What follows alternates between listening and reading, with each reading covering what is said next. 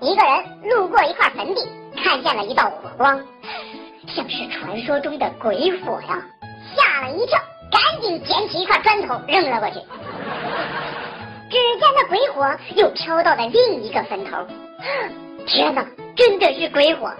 于是又捡起一块砖头扔了过去，结果听到有人骂：“你妈呀，拉泡屎都不行啊，一根烟的功夫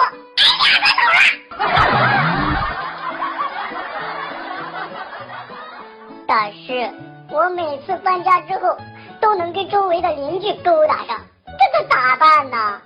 哎，只见大师立马跪了下来。大大大师，你你你你是让我跪下反思罪过，弥弥补他们家人吗？只见大师媚眼的说道：“不不不，师傅，请你收我为徒吧。”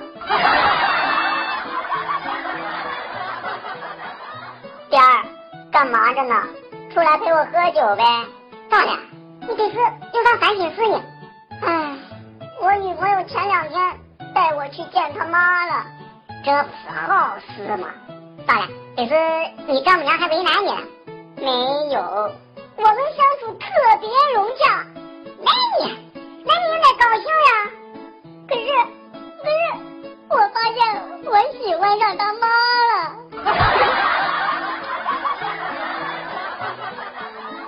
有一位上了年纪的男子在公园的长椅上独自垂泪，警察就上前询问：“我七十五了，在家里有个二十五岁的妻子，她既漂亮又聪明，而且还疯狂的爱着我。那你为什么还哭呢？我想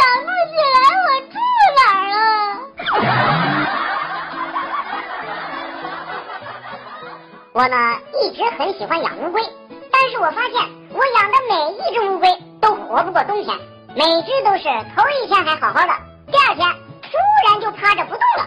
养了好几只都是这种情况，最后我只能很伤心的把它们一只只的埋在楼下的花坛里。直到今天，一个哥们是一语惊醒梦中人呐，他们那是在冬眠呀。一个记者去采访一个山区里的百岁老人，老人家，你是吃什么东西？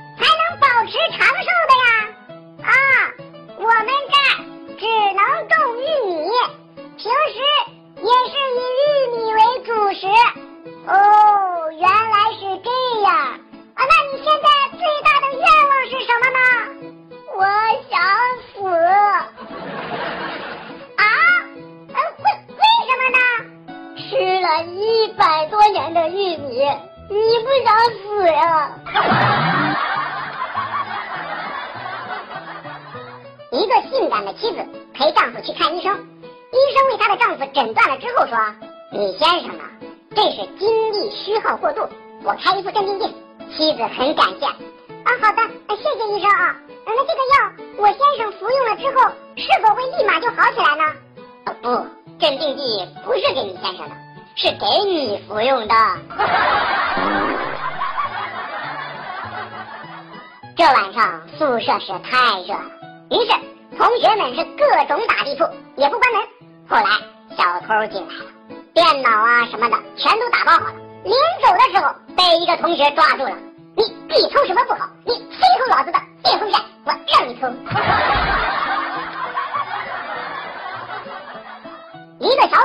娶了个漂亮的老婆，为了防止外人抢去，于是天天让老婆在家，菜也不让去买，吃饭呢就叫外卖。三个月后，漂亮的老婆跟着送快餐的跑了。